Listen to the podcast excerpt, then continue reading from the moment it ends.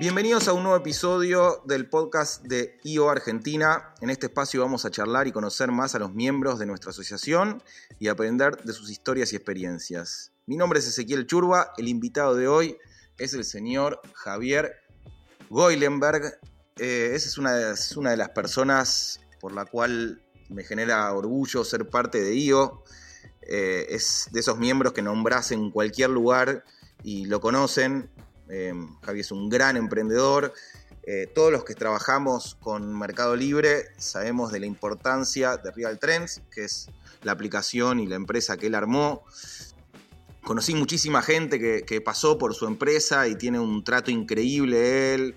Eh, este año ganó premios como una de las empresas donde, donde más cómodos se sienten los, los empleados. Eh, repito, la utilidad de lo que él creó de Real Trends es impresionante. Una vez que aprendes a usarla, te cambia un mil, un dos mil o un diez mil por ciento tu facturación y es un desafío para, para, aprender a ver la competencia, para verse a uno mismo, para aprender de precios, para estar al día. Es como que tomó todas las, las, ideas que, que antiguamente se hacía muy, muy artesanal en la, en la competencia y lo llevó al alcance de todos, con un precio súper lógico también. Así que eh, realmente cuando, charlo con, gente que quiere sumar a, a, IO, lo nombro a Javi porque es un, para mí una eminencia dentro de, de la asociación y estoy muy contento de poder hoy revisar un poco su historia y entender cómo llegó a esa genialidad, cómo la están desarrollando hoy y cuáles son los planes para el futuro. Sin más lo presento, muchas gracias por hacerte este tiempo, Javi, bienvenido. ¿Qué haces, Churba? Me, dejas la vara muy arriba ahora. ¿eh? Este, muchas gracias por, por la invitación, es un placer estar acá. Pero es la verdad, digo, ya tengo grabados casi 50 episodios y el tuyo es uno de esos que espero, que siempre tuve mil preguntas para hacerte. Sabes que soy usuario de Real Trends hace muchos años también. Eh, así que nada, tenemos una relación de, de, de colegas y compañeros, pero también de, de cliente y usuario. Eh, venía desde, desde, mucho antes que llegues a, a IO, así que nada, sí, estaba ansioso por tener esta charla. Bueno, bueno, un placer acá, acá para responder todas las preguntas que quieras y, y, por supuesto también contarle a la audiencia que, que, la admiración es mutua. Estoy viendo ahí una foto, la de fondo del, de, de, LinkedIn. Eh, ¿Cuánta gente son hoy en Real Trends? Y ya somos 80 personas. Eh, wow. Esa foto es de hace casi un año, del, del, retreat de fin de año pasado, que éramos 65 y bueno, ahora metimos este año ya unas 15 personas más al equipo y muchas de las que trabajan son mujeres. A mí me pasa que estoy hablando hoy con creo que cinco personas dentro de, de Real por distintos temas y todas son chicas eh, divinas y que se nota que tienen la camiseta puesta a otro nivel. Ya llegaremos a charlar bien de este tema, pero digo, ¿tienen una, una idea de tomar más, más mujeres que varones o se, o se dio naturalmente? No, tenemos una idea de contratar siempre el mejor talento posible y casualmente se dio que el 60% en nuestro caso son mujeres. Eh, la verdad es que, nada, y, y es un orgullo para nosotros. Eh, justo hace un ratito mencionabas esto del tema del premio que, que nos otorgaron este año y, y haber sido seleccionados como la, la empresa número uno para, para, trabajar para mujeres en Argentina es eh, realmente un orgullo para nosotros, pero de verdad que no tiene que ver, nunca tuvo que ver con un tema de, cupo ni de, abrir búsquedas. Eh, indicando que el sexo tiene que ser mujer, ni mucho menos. O sea, fueron, fueron talentos naturales y las mejores candidatas para, cada caso. Sí, te juro que eh, me llama la atención. Yo trabajo aparte de, de, Real Trends con un montón de aplicaciones y un montón de, de proveedores. Y con ustedes me pasa eso. Siempre son chicas súper predispuestas y con buena onda, se acomodan a los horarios, siempre quieren ayudar. Eh, no sé quién está con, recursos humanos ustedes y quién está creando cultura ahí, pero los felicito porque me llama poderosamente la atención. Mira, una de las cosas que comparto mi socio eh, decidimos hacer desde el día uno eh, es cultura. Siempre fue como algo que, cuando nos planteamos un poco qué tipo de compañía queríamos armar a medida que fuéramos creciendo, em, nos planteamos tener un, equipo donde todo el mundo se sienta muy cómodo trabajando y donde exista mucho fit cultural entre las distintas personas, digamos, que trabajan en la empresa, ¿no? Y, y parte de eso tuvo que ver con, desde, desde una etapa muy, muy temprana, eh, armar como un manifiesto de nuestros valores culturales eh, y después este, que en todas las entrevistas que tomamos además de, digamos, evaluación técnica, digamos, para entender si la persona cumple con los skills necesarios para el puesto, hay toda una evaluación de fit cultural que hacemos también. Y nos ha pasado mucho en algunos casos de gente que puede ser muy buena técnicamente para el puesto, pero vemos que se nos levanta alguna bandera con, algún, valor cultural y esa persona no entra a la empresa. Entonces, si lo haces con, dedicación y con, foco desde el día uno y cada persona que sumas al equipo, te aseguras de que sea fit cultural, acorde a los valores que vos querés para tu compañía. Después, en el largo plazo, logramos este resultado que es, eh, nada, el orgullo más grande que tenemos en Real Trends, que es nuestro equipo. Sabes que tuvimos capacitaciones en niño en, a nivel cultura y cultura de empresa, y, creo que todos lo, tenemos eso como un objetivo, pero en el caso de ustedes, yo como cliente te firmo que lo lograron. O sea, se, mega percibe, eh, que da la sensación que, las chicas, a mí me tocó con chicas, por eso digo chicas que trabajan, no, no, no están controladas, no hay nadie que las esté supervisando y aún así hacen un esfuerzo enorme por, por satisfacer y por ayudar al cliente. Y no me pasa en todas las plataformas aún muchas mucho más grandes aún que, tienen ese, ese, esa iniciativa y no se termina cumpliendo. Es que yo creo que las compañías que realmente logran como buenos resultados a largo plazo son aquellas que, mm, digamos, que dan una excelente calidad de servicio. O sea, nosotros eh, lo que tratamos de darle a nuestros usuarios es una buena experiencia. Y la experiencia no la tenés únicamente utilizando la plataforma de Real Trends, nuestro software, sino que la tenés desde el onboarding, desde el contacto que tenés con un comercial, desde el contacto que tenés con alguien de soporte cuando tenés alguna necesidad o algún problema. Em, y, siempre fuimos como muy, muy, muy customer centric, nosotros, muy si querés, modelo, modelo Sapos, Amazon, etcétera, donde realmente eh, le damos mucha, mucha pelota eh, a, dar una buena calidad de atención.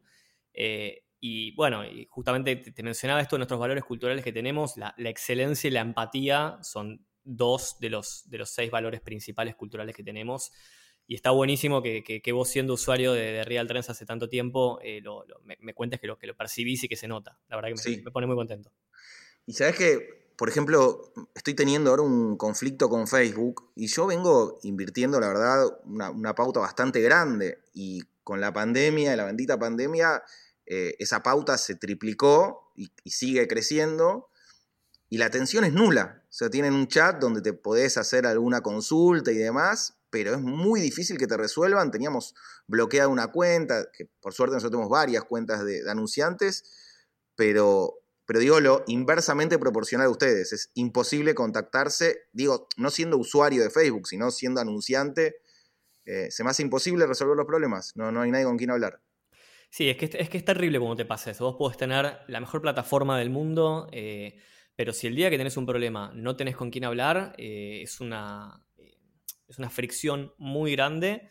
Digo, a mí me ha pasado, digo, no, no quiero dar marcas, pero me ha pasado con proveedores de internet que por ahí te funciona bien todo el año. Ahora tuviste quilombo un día, no tenés forma de contactarte con soporte y me quiero buscar otro, porque me, me, eh, me pone loco no, no, tener forma de contactarme con alguien, de, de, poder hablar con un ser humano que me pueda ayudar a resolver el problema, ¿no? Entonces, este, y creo que cada vez más las empresas lo van entendiendo eso de que para poder este, crecer y sostenerse en el tiempo tienen que eh, dar una buena calidad de atención a sus usuarios.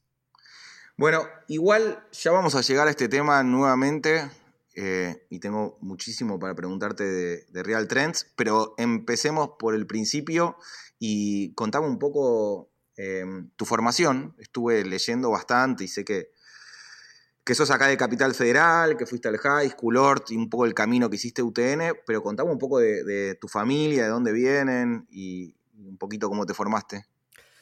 Eh, bueno, dale. A ver, eh, porteño desde la cuna, este, nacido en Villa Crespo, después pasé por Barrio Norte, Colegiales, Belgrano, Arte y Colegiales de nuevo, eh, Almagro, nada, pasé por varios, por varios barrios de la capital federal, pero siempre, siempre por acá.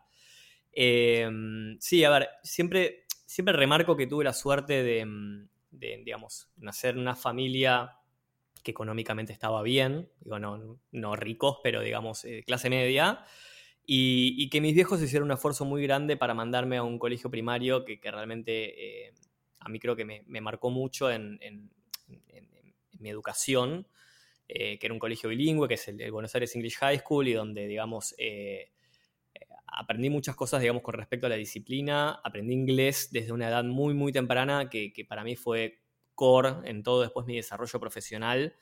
Em, algo muy loco que me pasó, el otro día estaba escuchando el episodio que grabaste con Alan, de, de y mm, el socio de Alan se llama Mauro Giordano. La mamá de, Mario, de Mauro eh, fue profesora mía, maestra mía de inglés en el high school. Y ahora es la, directora de, inglés del colegio. Este, y seguimos en contacto el día de hoy. Hace creo que unos cinco años atrás fui a dar una charla al colegio y, a contar eh, cómo el inglés me ayudó en el desarrollo profesional de mi carrera. Eh, y nada, digo, la verdad es que, soy muy agradecido de que mis viejos hayan invertido en, mi educación de esa manera. y bueno, después en la secundaria también tuve la suerte de poder ir a, a la ORT, que es un colegio privado. Montañeses, ¿no? montañeses, exactamente. Eh, ¿Vos también sos de, fuiste Ort? Ort Montañeses, en mi época tenías que elegir, todavía había perito mercantil. ok, sí. hice seis años. Sí, cinco, cinco, ah. seis eran las otras, era medios, diseño. Claro. La verdad que es una de las decisiones que me arrepiento en mi vida, pero sí, hice perito mercantil. Bueno, yo justo, bueno, en, eh, mi camada ya era cuando, cuando ya eran eh, cinco años nada más en todas las especialidades. Pero bueno, ahí ya, a, mí desde la cuna, desde muy, muy chiquito, me, digamos, me gustó, no sé, digo, desarmar cosas, entender cómo, cómo funcionan las cosas. Eh, creo que lo, lo, mamé, mucho de mi papá, que, era un tipo que siempre en casa con la caja de herramientas y, digamos, este, haciendo los arreglos de la casa de él, y yo siempre al lado mirando y viendo cómo pelaba un cable o cómo arreglaba cualquier cosa. ¿Y a qué se eh, dedicaba tu padre? Mi viejo es, digamos, de, de profesión es ingeniero civil, pero o sea, siempre se dedicó, o sea, ya desde que yo era muy chico, él ya era como gerente general de, bueno, primero de una constructora, después se metió en el mundo de los shopping centers, donde se desarrolló prácticamente todo su, el resto de su carrera, siempre como, puestos muy gerenciales, donde ya es como que, bueno, la ingeniería civil ya no, no, no, la aplicaba tanto en su día a día, pero esas personas de perfil ingenieril y mucha cabeza comercial. Entonces, este, también aprendí como muchas cosas de negociación y cosas que hoy aplico en mi día a día de de estar al lado de él, digamos, ¿no? Em, así que bueno, cuando, cuando llegó el momento en ORT de elegir la especialidad, yo ya venía de muy chico con, un interés muy fuerte en la informática. Desde muy chiquitito, eh, digamos, me, gustaban las compus y, digamos, este, ya venía programando antes de entrar a ORT y bueno, como desde, muy chiquito, muy autodidacta, con, aprendiendo con libros y con cosas. Eh, y ahí en ORT hice la, especialidad de informática, que fue también, bueno, el puntapié después a, todo lo que seguía haciendo, estudié ingeniería en, sistemas después en la UTN y demás. ¿Por qué la elección de la UTN? ¿Tenías algún primo, amigo, alguien que te, ayudó a tomar esa decisión? ¿Elegiste esa sobre otras? Mira, algo que me pasó es, bueno, te, contaba recién que, lo que fue educación primaria y secundaria la, hice de forma privada y cuando tuve que salir a, la universidad me dieron ganas de pasar por una universidad pública, como que tenía ganas de, hacer una experiencia diferente. Eh, sabía que, bueno, tanto la UBA como la UTN eran dos universidades públicas muy buenas. Eh, quería esa experiencia de también estar en contacto con, otro tipo de gente, quizás menos, menos de, institución privada y un poquito más, ganar un poquito más de calle también. Y yo empecé en la UBA en realidad. Hice, hice el CBC en la UBA de Ingeniería en Informática. Lo terminé y, por una casualidad de la vida eh, terminé en primera, antes de empezar primer año pasándome a la UTN te tomaron las materias igual, ¿no? Me tomaron, me tomaron las equivalencias, por suerte. me tomaron cuatro de las seis del CBC, me las tomaron de equivalencia. Y la verdad que creo que fue, una de las decisiones, eh, de las mejores decisiones de mi vida. O sea, yo amé la UTN. Eh, tuve además la oportunidad de ser ayudante de cátedra de una materia durante cinco años. Eh, bueno, me, recibí de ingeniero ahí, me hice grandes amigos, tengo un, grupo de amigos muy cercanos que son de ahí. No sé, a mí la UTN me, dio muchísimo y creo que la calidad del nivel educativo es excelente. Y quizás a diferencia de la UBA, lo que a mí me gustaba mucho de la UTN es que eh, las clases eran en, grupos más reducidos. En la UBA tenías, no sé, análisis matemático 2, un auditorio de 200, 300 personas. En la UTN los cursos eran máximo 30. Entonces la UTN me permitía de alguna manera tener ese, híbrido entre la, calidad eh, educativa de, de, la UTN, de una universidad pública, con el, espacio controlado de 30 alumnos donde podés ser alguien, donde tenés, una tenés voz y voto y donde podés participar y aprender mucho más. Pero ¿quién fue el que te dio el volantazo ese de UBA a UTN? Yo, o sea, cuando yo empecé primer año en la, en la UBA, después de hacer el CBC, me habían tocado horarios muy malos. Cursaba tres días por semana por cómo me había salido la, inscripción y estaba desde las 7 de la mañana hasta las 7 de la tarde cursando todo el día. Y, mm, y mi vieja se encuentra de casualidad con un viejo amigo que era profesor de la UTN, que el tipo me conocía a mí de chiquitito y le preguntó, che, ¿cómo anda Javi? Hace tantos años que no lo veo, no sé qué. Y mi vieja le empieza a contar y le dice, no, ahora está medio caliente porque le tocó unos errores de mierda en la UBA y qué sé yo. Y le dijo, che, decile que me venga a ver, que yo le consigo una, una reunión con el director de la carrera de sistemas para que le cuente un poquito de la UTN y por ahí lo puedo meter este cuatrimestre. Y dicho y hecho, fueron tres días de vorágine de ir a entrevistarme con el tipo este, que me cuente. Me dijo, te doy dos días para que te decidas si quieres entrar este cuatrimestre. Y en un fin de semana tomé la decisión y me, me mandé. Qué loco, ¿no? Esos pequeños momentos de la vida que cambian el futuro tanto, es como una casualidad que tu madre se encontró ese día, si hubiese salido cinco minutos antes, cinco después. Totalmente. No, a ver, yo soy, yo soy un ferviente creyente de que las cosas siempre pasan por algo, ¿viste? Como que en el momento por ahí no las pueda ver, muy a, lo, a los tip shops con la, con la anécdota de Connecting the Dots, que la podés ver cuando miras para atrás. Pero después hay, sí, son momentos bisagra que, podrían haber pasado 10 millones de cosas para que ese encuentro de mi mamá con ese tipo no se dé. Y, todo, toda mi carrera, incluso creo que no hubiera hecho Real Trend si no hubiera estudiado en la UTN, por, bueno, por cosas que se dieron a lo largo de todo eso, ¿no? No, y también si vos tuvieses encaprichado con, con, esas seis materias que ya habías metido, decías, bueno, ya estoy embarcado acá, no me, voy a, no me voy a pasar, no voy a perder tiempo, que gente, lo que sea, digo, estuvo muy bien tu, capacidad de, darte cuenta que, necesitabas un cambio y asumías aún una pérdida por hacerlo. Sí, totalmente. Era como dar un pequeño pasito para atrás pensando que iba a dar 10 para adelante. Y fue, fue una apuesta que, bueno, que después con mirando para atrás creo que me salió bien.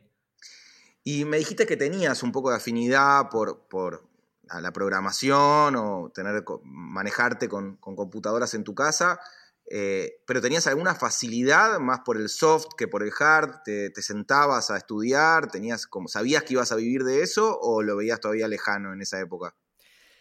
Y no lo, a ver, depende de la, la edad, digamos. Yo arranqué mucho con, con, la parte de hard, ¿no? O sea, creo que cuando yo tenía creo que 13, 14 años, me compré un libro que todavía lo tengo por acá en casa dando vueltas, de una revista que se llama PC Users, que sacaba unos libros cada tanto, eh, que se llamaba Cómo armar, Cómo armar tu PC.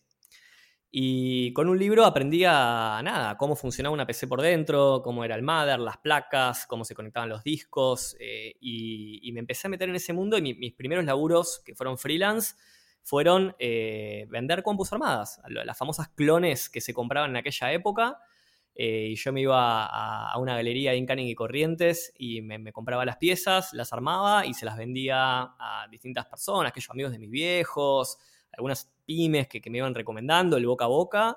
Y empecé con eso, empecé con armado de compus, después me empezó a, interesar mucho todo lo que era redes, cuando se empezó a como todo el boom de la banda ancha y la gente quería como compartir con una, conexión, tener internet en toda la casa, previo al wifi, ¿no? Te hablo de, de cuando vos tenías un modem de Fiverr, ponele, y tenías tres compus en la casa o dos y querías compartir la conexión y bueno, yo iba hacia esas instalaciones o en algunas empresas. Y después me empecé a meter un poco más en el mundo de la programación. Eh, también me acuerdo que eh, aprendí las primeras, unas primeras cosas que aprendí en desarrollo web fue a programar en Flash, que bueno, ahora por ahí los, los, millennials ni se van a acordar, pero fue una tecnología muy, muy usada. Antes todo Internet era Flash y aprendí con un libro y nada, a los ponchazos, aprendiendo, equivocándome y, bueno, aprender haciendo también, ¿no? Igual que loco esa época donde cambiábamos y toqueteábamos las computadoras. Digo, una vez que entras en el mundo Apple, eh, dejas eso atrás, porque no puedes tocar absolutamente nada. No quieren que toques ni el teléfono, ni la computadora, ni la memoria, ni la capacidad. Digo, eran temas de conversación mega cotidianos que, se fueron de nuestro círculo, ¿no? Sí, completamente. Después, bueno, a ver, yo creo que la, Mac eh, antes era como una cosa mucho más exclusiva, después se volvió mucho más, en el, mundo del sistema se volvió mucho más de nicho, entre, digamos, prácticamente cualquier programador, la mayoría laburan con, o, muchos laburan con Macs.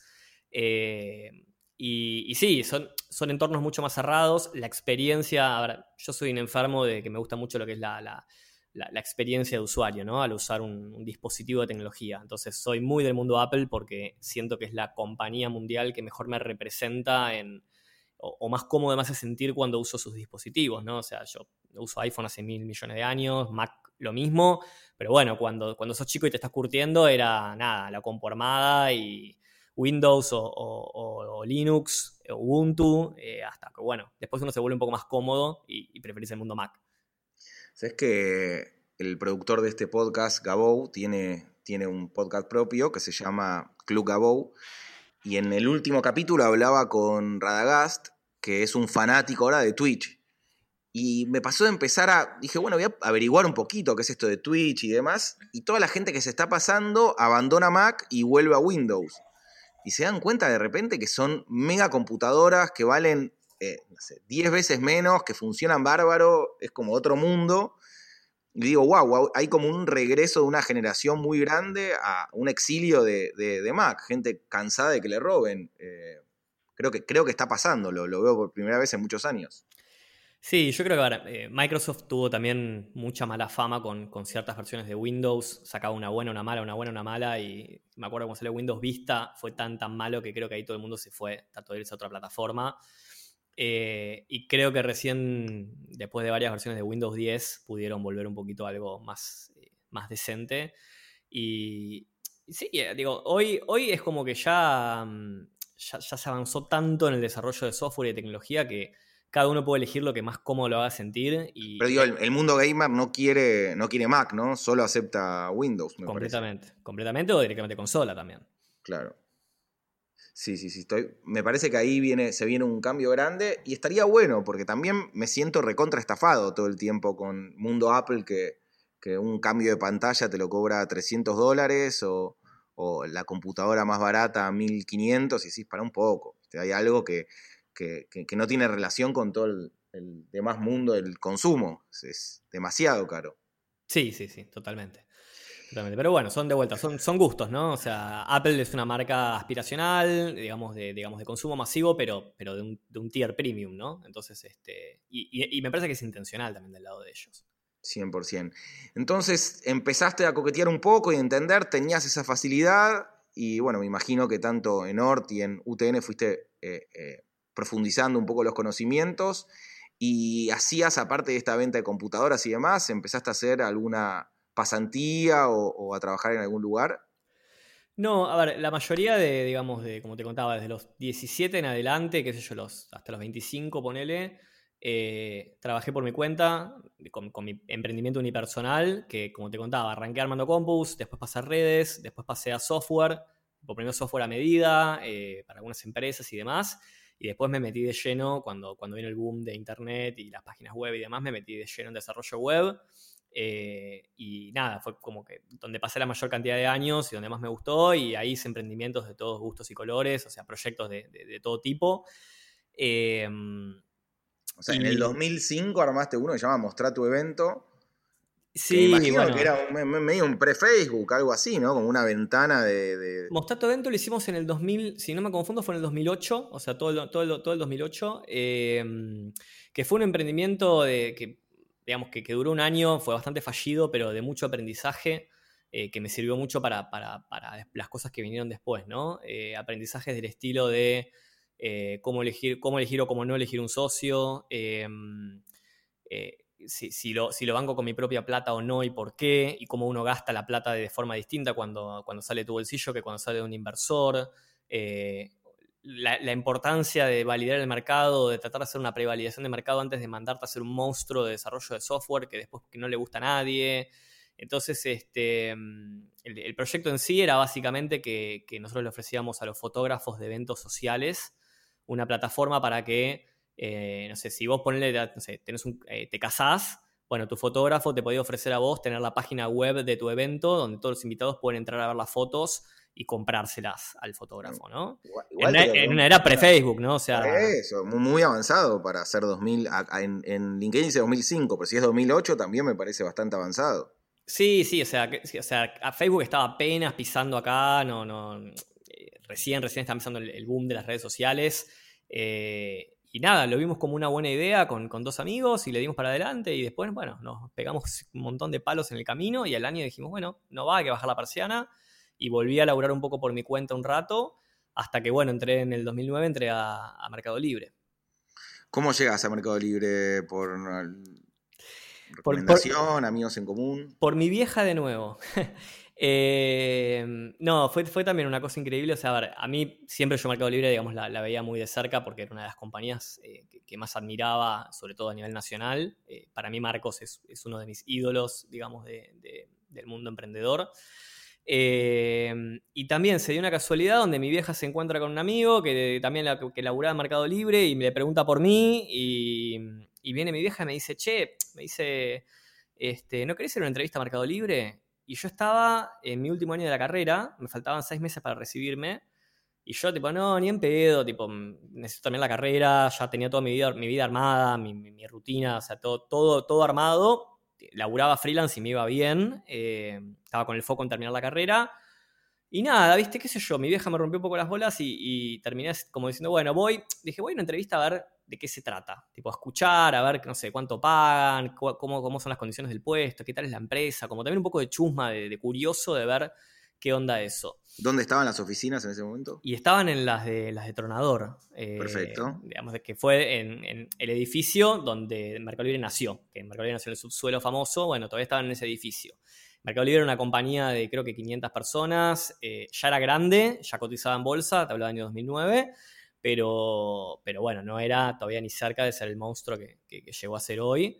Em, y nada, bueno, nada, fin de entrevista, me gustó otra entrevista, otra entrevista y al final terminé entrando, me terminé recibiendo en tiempo y forma igual y, estuve cinco años ahí adentro y es una experiencia increíble. Eh, yo tenía también muchas ganas de, vivir un poco la, experiencia de trabajar en una, una, corporación, en una empresa para complementar un poco quizás también lo que yo había aprendido laburando por mi cuenta y lo que te enseña el, mundo de, emprender por, tus propios medios.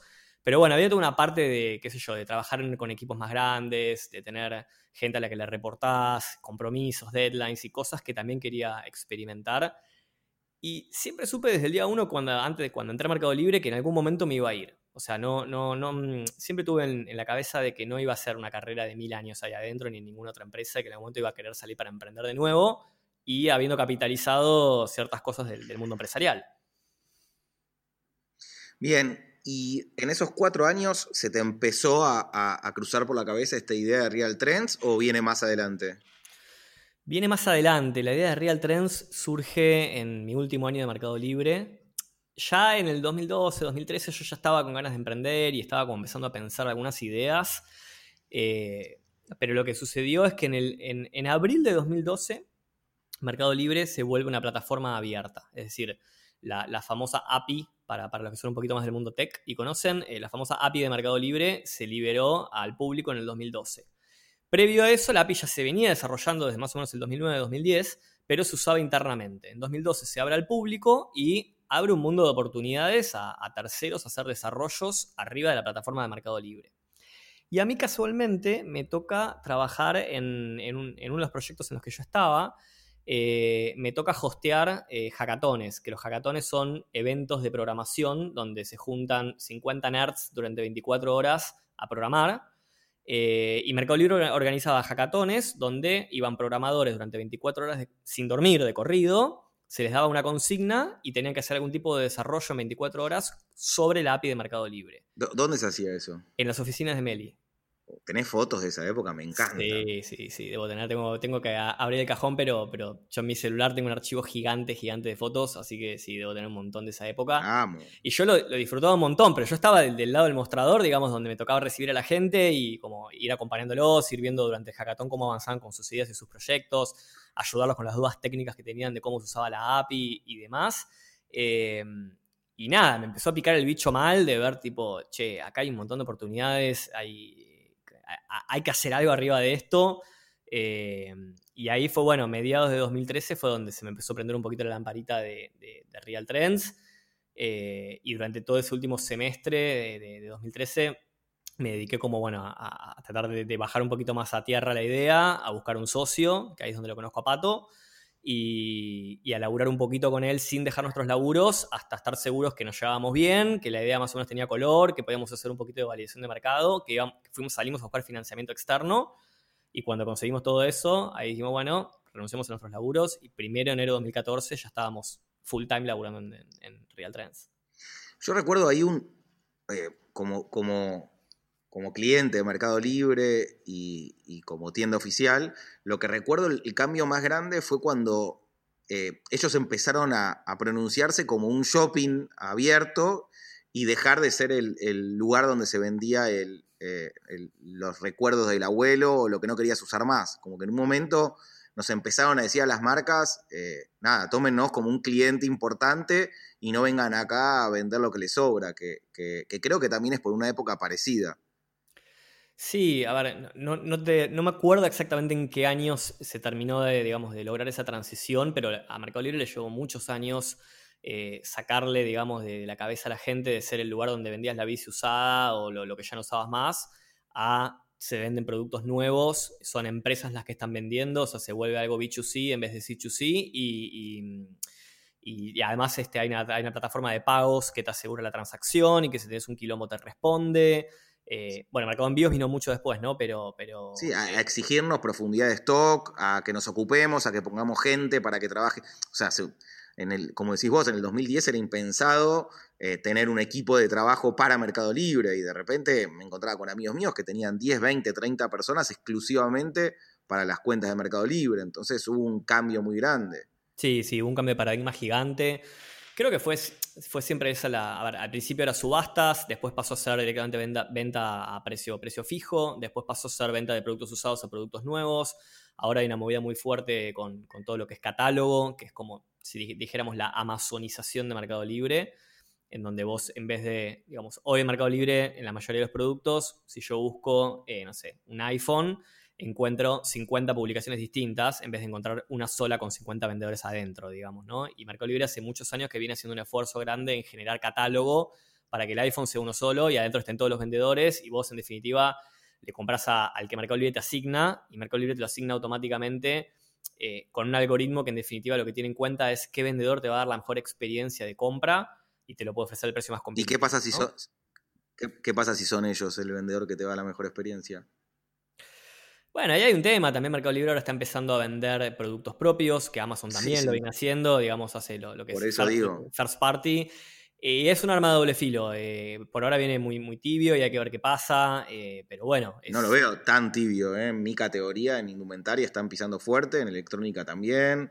Y digo, de alguna manera, a ver, lo que Real Trends eh, logra, y vuelvo a hacer una publicidad positiva porque así lo siento, es democratizar esa información y decirte, es verdad, Mercado Libre está usando tu información para ganar plata, pero vos también la puedes usar, la tuya y la de otros, así que no, te hagas el, desentendido y aprovechala, pero la realidad es que ellos tienen una capacidad de posicionarse y demostrarse que es totalmente abusiva eh, para, para, los demás, eh, para los demás que estamos compitiendo, ¿no? Sí, a ver, en esto que te contaba del catálogo, eh, en definitiva, digamos, Mercado Libre tiene, tiene productos de marca propia, digamos. Entonces, eh, no, es que estás dentro del mismo, del mismo producto de catálogo compitiendo contra un producto de Mercado Libre, pues son dos productos distintos, entonces figuran como dos, filas distintas en el listado de resultados, ¿no? Eh, de todas maneras, digo, Meli, algo que hace, que me parece muy, muy digno y muy democrático es que a través de integradores como nosotros eh, habilita a que los vendedores tengan acceso a la información del mercado y de la competencia que en otros, en otros marketplaces no la tenés. Correcto, sí, sí, por eso la aclaré, digo, no, no, nobleza obliga y, creo que Real Trends es el que, el que más te ayuda a ver esa, esa realidad porque ellos lo, ocultan un poco más al que no tiene Real Trends. Entonces digo, ustedes lo, lo democratizaron, pero eh, yo no tengo la capacidad de aparecer en la oferta del día, aparecer en los landings, aparecer en las búsquedas, eh, que me sugieran en, búsquedas similares. Digo, hay cosas que, no logramos nosotros ni con las armas de publicidad ni con la inversión, que eh, es un manejo muy, muy manual que lo deben estar haciendo ellos y, ahí es incompetible. Sí, hay, bueno, es como todo, ¿no? Hay mucho de caja negra donde vos, no sé, haces una búsqueda cualquiera en Mercado Libre y es, una, es, la fórmula Coca-Cola, ¿no? Vos no sabés qué, hace Mercado Libre para mostrar a un tipo arriba de otro, a una publicación, mejor dicho, arriba de otra. Eh, pero bueno, se supone que más allá del tema de los productos propios que está empezando a vender Mercado Libre, em, hay todo un tema de. Y, eso Meli siempre lo hizo y, doy fe porque, porque también fui parte de la cocina y lo, vi desde adentro. Eh, Mercado Libre siempre fue una plataforma que hizo foco en darle una buena experiencia al comprador. Entonces siempre va, a, el algoritmo siempre va a tratar de ponerte arriba al tipo que realmente te pueda dar la mejor experiencia de compra, que no necesariamente es el tipo que te lo vende más barato. sino también es el tipo que eh, que tiene baja tasa de reclamos, baja tasa de cancelaciones, que despacha los productos en tiempo y forma, que tiene buenas reviews de sus productos. O sea, hoy, digamos, esta fórmula de Coca-Cola de Meli tiene un montón de variables que van mucho más allá del precio a la hora de, que Mercado Libre elija qué vendedor o qué producto te va, te va a dar a vos como comprador una mejor experiencia. Sí, a mí me da siempre la sensación de que, de que tiene algo de esfuerzo y recompensa, como si, si atendés mejor, si cumplís con los plazos, si vendés más, si, si trabajás bien, ellos te van a, poner mejor. Entonces, me parece que tiene una parte de realidad, que no es solo... Eh, pero, bueno, eso, creo que, hace poco surgió en IO esa discusión y, es verdad que con las marcas propias eh, se va a hacer más difícil todo esto. Sí, completamente. Digo, también digo, eh, está el caso paralelo de la tienda oficial, ¿no? Cuando Mercado Libre abre el concepto de tiendas oficiales, que son, viste, las marcas propiamente vendiendo eh, desde la marca en Mercado Libre, hay muchas marcas que tuvieron mucho quilombo, porque, o sea, tienen resellers, que eran los que originalmente vendían sus productos en Mercado Libre, y de pronto tenés a la, a la marca, que es la que te fabrica el producto, vendiendo y compitiendo contra sus propios resellers en donde ahí básicamente, digamos, lo único que lo diferencia es tratar de tener una política de pricing diferente para no matar al reseller, porque si no, claramente la marca lo puede vender más barato siempre. Si el reseller es el que le tiene que marcar algo arriba, ¿no? Al producto. Hay otra cosa que, me pasa mucho con Mercado Libre, es que por más que trabajen ahora 50.000 personas, que siguen sumando personal, edificios y demás, pero siempre son pocos. Es difícil en el chat, es difícil que te atiendan la cuenta, es difícil que, te resuelvan problemas. Es como que siempre falta gente en Mercado Libre y yo tengo relación desde el 2010 que, que tengo tiendas oficiales, boutique, que me, llaman, me, utilizan para lanzamientos y tengo una muy buena relación pero siempre falta personal. Eh, no, no, es increíble. A ver, yo no, digo, eh, si nosotros a veces para, dar soporte a, a 15.000 usuarios tenemos quilombo, eh, no me quiero imaginar cómo es tener un equipo de soporte para millones y millones de usuarios en toda la región, con, bueno, con, todas las, las, complejidades que eso puede llegar a tener. creo que Marco Libre mejoró mucho eso en los últimos años comparado contra lo que era en el 2010, digo, 2012, eh, hicieron una mejora importante, le empezaron a dar bastante más pelota a, medir el NPS, a medir métricas para entender la calidad de atención que estaban brindando. Pero bueno, tiene, tiene también como todo muchas, muchas todavía oportunidades de mejora y a veces sí, es difícil eh, tener alguna atención un poco más personalizada. Eh, y mirá que los centros son grandes, o sea, el equipo de Customer de Meli es muy grande, pero bueno, cómo, cómo, cómo manejas eh, Customer Support a esa escala debe ser un desafío que, no sé, muy, muy, difícil de afrontar también.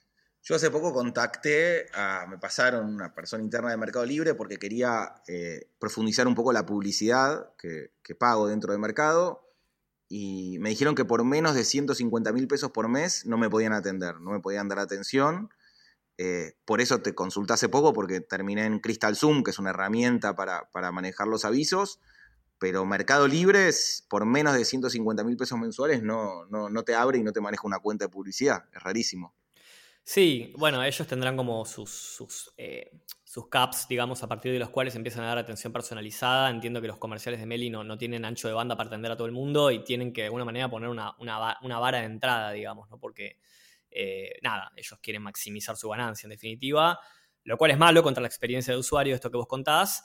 Pero también lo que creo que está bueno justamente es que existimos los integradores, ¿no? Que todo este ecosistema de aplicaciones de, Real Trends, de Crystal Zoom, etcétera, que estamos alrededor de Mercado Libre y que sí tenemos otra llegada con nuestros usuarios. Y nosotros muchas veces terminamos ayudando a la gente que vende en Mercado Libre a responderle alguna inquietud o solucionarle un problema que no tiene que ver con el uso eh, per se de nuestra plataforma, sino con el uso de Mercado Libre mismo. Entonces, Mercado Libre termina teniendo un montón de, digamos, empresitas satelitales como nosotros digo empresitas porque nosotros al lado de ellos somos una mojarrita, em, y, que, en definitiva los ayudamos mucho a tener más proximidad con los vendedores. Nosotros también tenemos mucho contacto con la gente del equipo de Open Platform de Mercado Libre, donde también les hacemos llegar el feedback de Mercado Libre que nos hace llegar a nuestros usuarios. Entonces, em, ellos les sirve, o sea, todas estas empresas satelitales les servimos como proxy entre, entre los vendedores eh, y, la compañía y el ancho de banda que ellos no pueden manejar también. Así que creo que es un, es un win-win en ese sentido.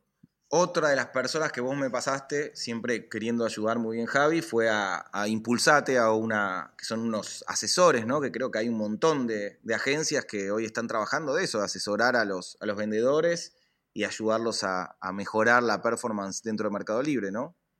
Sí, hoy hay un montón de, digamos, de agencias este, de consultoras. Hay como un programa de consultoras que sacó Mercado Libre, donde vos te puedes certificar eh, a tu empresa como consultora oficial de Mercado Libre.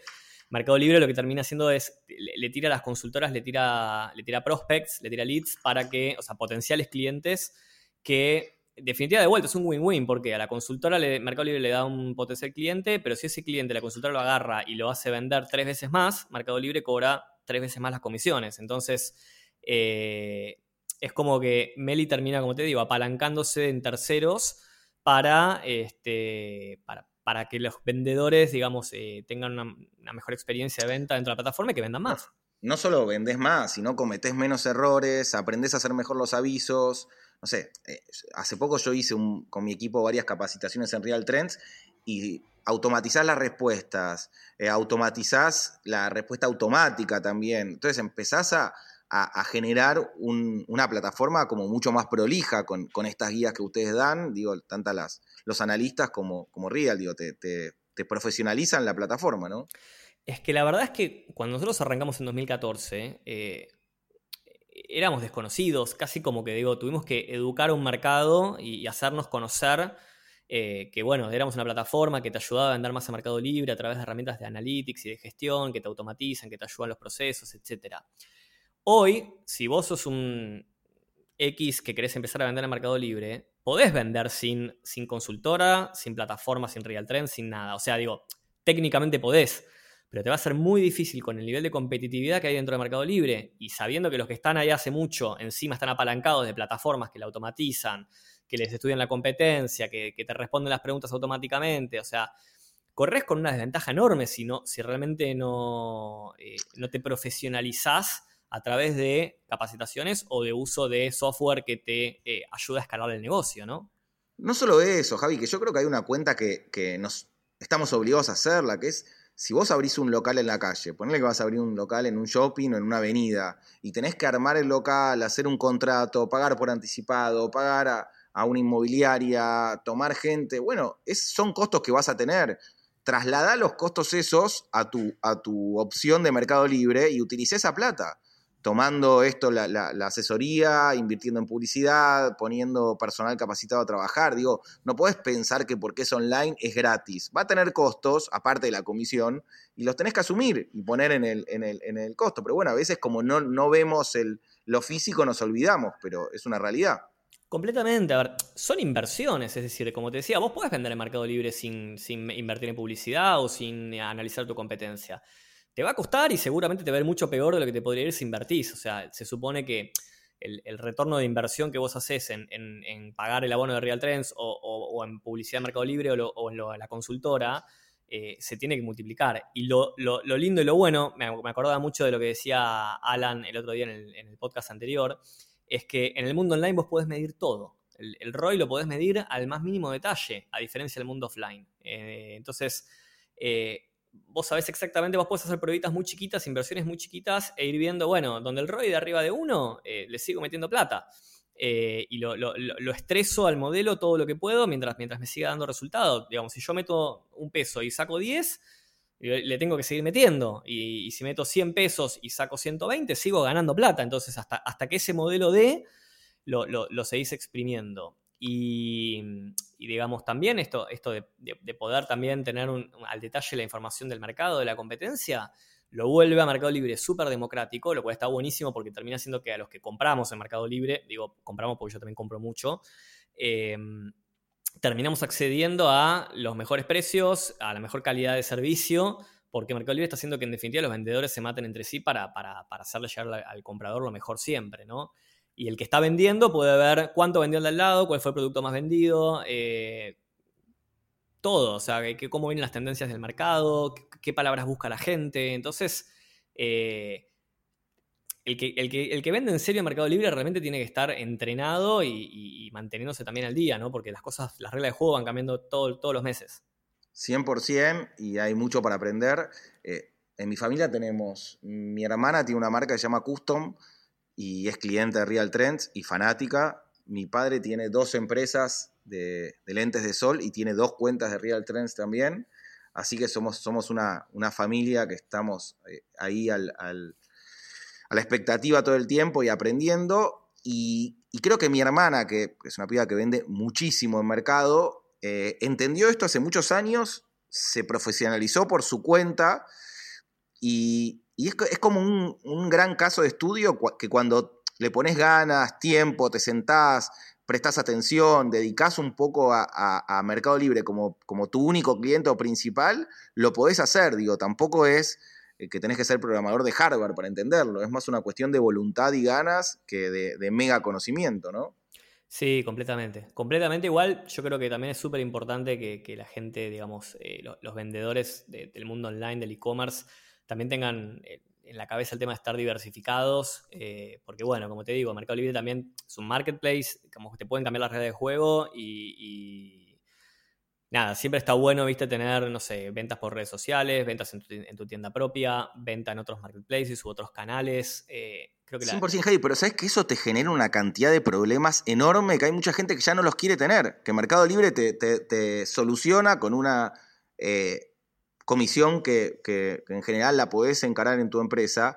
Y yo hoy tengo Shopify y tengo facturante, tengo todo resuelto desde mi página, pero la facilidad que me da Mercado Libre y la, me trae muchísimo menos problemas que mi página, que Dafiti y que 20 otros lugares donde vendo. No, completamente, completamente. Creo que Mercado Libre lo que hizo muy bien también es que a lo largo de los años fue agregando unidades de negocio, como te contaba antes, de Mercado Pago, de Mercado Envíos. Eh, están cada vez más como cubriendo toda la experiencia punta a punta de, compra online, ¿no? Entonces, eh, vos tenés hoy un montón de medios de pago en los que puedes pagar, cuotas sin interés. Eh, nada, Mercado Pago es un, monstruo en sí mismo. Em, y Mercado Envíos está funcionando muy bien. Eh, todo lo que es envío flex para que las cosas te lleguen eh, a veces el mismo día o al día siguiente funciona muy bien.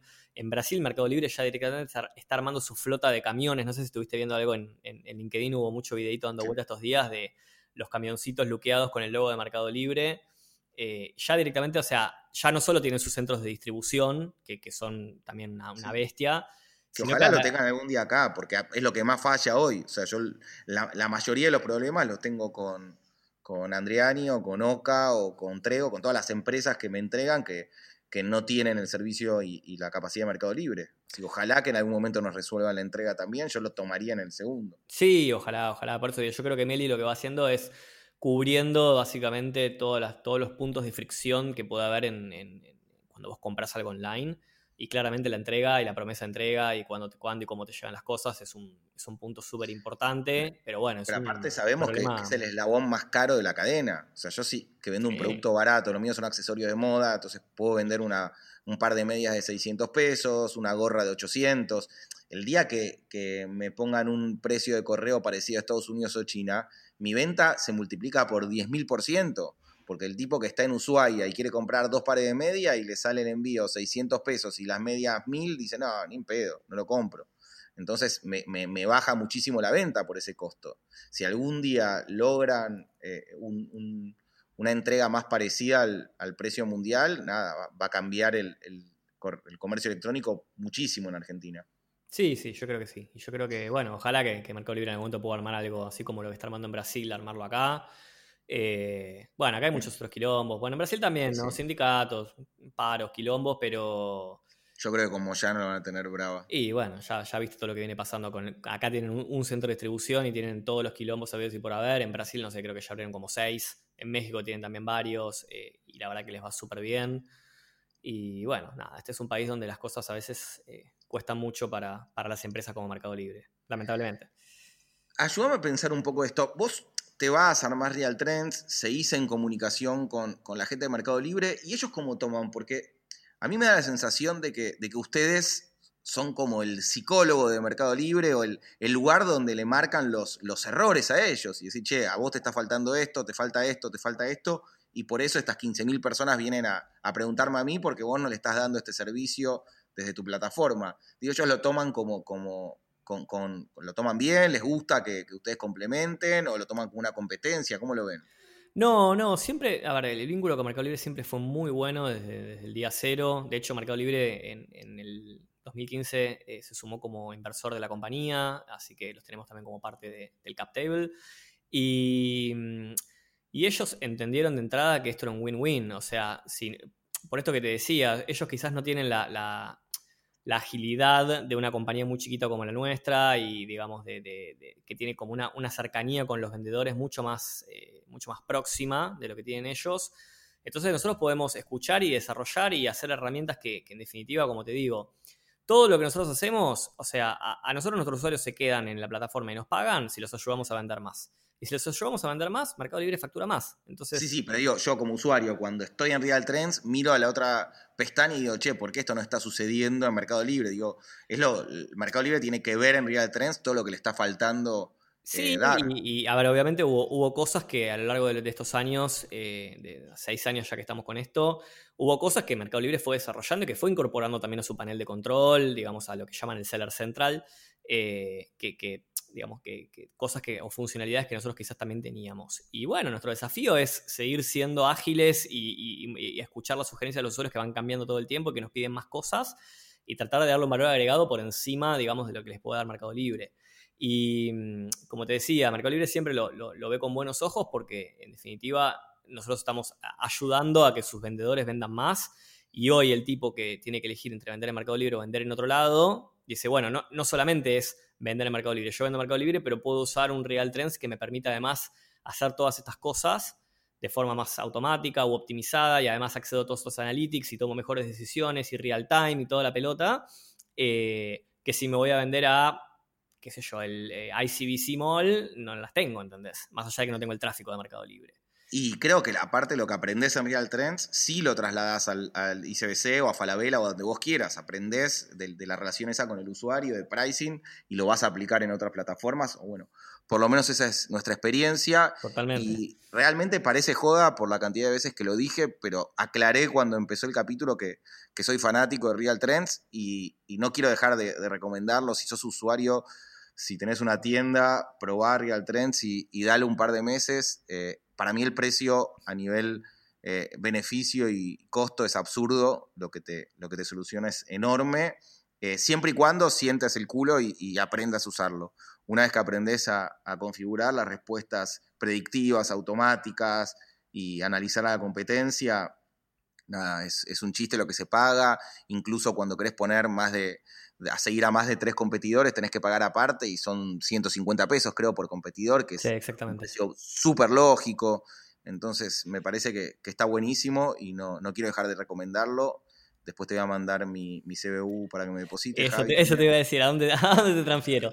No, no, la verdad que, que, te agradezco mucho. La verdad que nuestro, nuestro modelo de negocio siempre fue eh, cobrarle poco a mucha gente. Eh, tenemos claro que, digamos, el, que, el, que, usa Real Trends frecuentemente eh, le salimos barato. Y, no, es que, no es que no lo vemos, pero es intencional. Digamos, la forma de llegar a, a 15.000 usuarios activos es... Pero, ¿sabes cuál es el pro de eso? Que a mí me pasa que hay meses que tal vez no lo uso mucho y lo pago igual y me olvido. Entonces, si, si, si vos pones un precio carísimo y que te duele, de repente decís, bueno, lo tomo tres meses, lo utilizo a full y después le doy de baja. Claro. En cambio, con este precio democrático que ustedes tienen y lógico, de repente si vos no tenés mucho, mucho movimiento porque no es tu temporada o porque no te estás ocupando, igual lo dejás y lo dejás corriendo. Sí, sí, tal cual, tal cual. Hay, hay, mucha gente que no lo usa todo el año o lo usa en determinados momentos más que otros, eh, pero, pero bueno, sí, la idea es tratar de que, de que nadie se vaya o deje de usar nuestra plataforma por un tema de pricing. Escucha, Javi, vamos a ir para la última parte de este podcast, que es eh, IO, Em, ya charlamos un poco de tus orígenes, de tu experiencia, de tu recorrido y de, de Real Trends. Creo que dimos bastante información. Los que quieren saber más, igual pueden encontrar charlas y, un montón de datos de Javi. Así que a informarse. Pero contame un poco cómo llegas a IO, quién, quién te recomienda, cómo es un poco esa historia.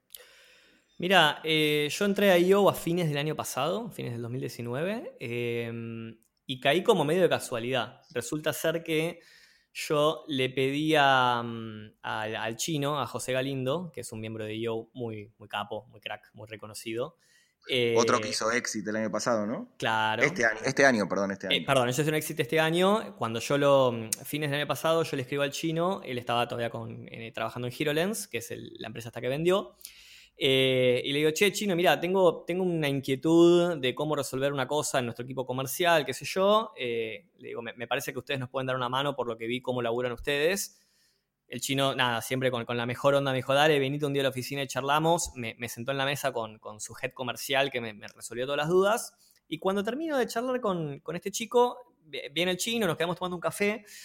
Este, y le digo, che, mira, tengo otro tema, le digo, es que le digo, siento que tengo una especie de deuda pendiente, eh, de, digamos, de, explorar un poco más mi networking, o sea, quiero, como que quiero eh, eh, crecer un poco más en networking, en, eventos, en, red de contactos, siento que vengo haciendo poco, le digo. Y él me dice, me dice, nada, tengo la solución para vos, ¿viste? Me, y me, habló de IO y cada cosa que me, iba contando de, de, cómo, cómo era IO y cómo funcionaba, parecía, parecía ser como la solución mágica, ¿viste? Así que él fue el que me llevó de la mano. Al toque le dije, bueno, déjame que mire un poquito la página, no sé qué. Me pasó mucho que lo primero que hice fue entrar a ver quiénes son los miembros. Y cuando vos tenés, digo, abrís la lista de miembros y ves todas las bestias que hay, eh, nada, son muchísimas personas que ya conocía de nombre, o algunas conocía más que otra, y, que me generan mucha admiración, mucho respeto, que son referentes en el ecosistema. Eh, y dije, bueno, acá es donde, acá es donde tengo que estar. Así que le dije al chino, bueno, ¿cómo hago para iniciar el proceso de admisión? Eh, él me contactó creo que con, con August Lineberg, creo que estaba en, Admission en ese momento. Sí, en eh, general nosotros ponemos en Admission al próximo presidente como para que vaya conociendo a los que serían los próximos miembros. Claro, claro. Y nada, en cuestión de un mes ya estaba, ya estaba dentro. Bien, esto fue... Noviembre o diciembre del año pasado, nunca me acuerdo exactamente, pero últimos meses del año pasado fue.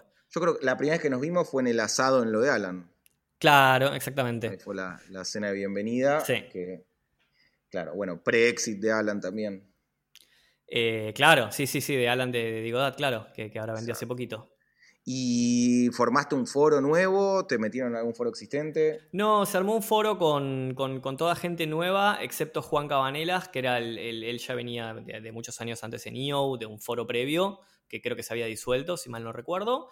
Y después el resto, los otros cinco, éramos eh, nuevos miembros, digamos. ¿Quién más está? Eh, Alan, Mati Delano, eh, Mechi Rato, Juan y Tommy Escobar. Me encanta, me encanta. Toda buena gente. Mati Delano es un mentor mío y nos pasamos horas hablando. Me ayudó a, generar un equipo propio en, dentro de Fighting increíble y me parece una de las mejores personas que hay en, en, en IO, así que te, envidio sanamente que lo tengas en el foro porque es una gran persona. Sí, Mati es un, la verdad que es un divino, tiene un, tiene un valor, una calidez humana enorme.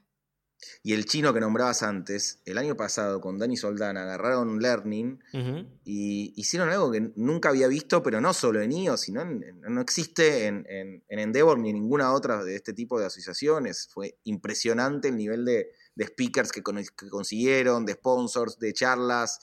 Eh, nada, era todas las semanas un, bife de información y de aprendizaje que, para el que tiene ganas de, escuchar es, te, cambia la vida constantemente, porque te, desafía a aprender, a, conectarte con vos mismo, más allá de, ese ejercicio que hacemos en foro y que IO ya lo, requiere, digo, te, lleva a un challenge de superación constante. Sí, no, no, la verdad que es eh, súper admirable. Eh, no, tengo algo contra, contra qué compararlo, pero digamos, eh, analizándolo así por,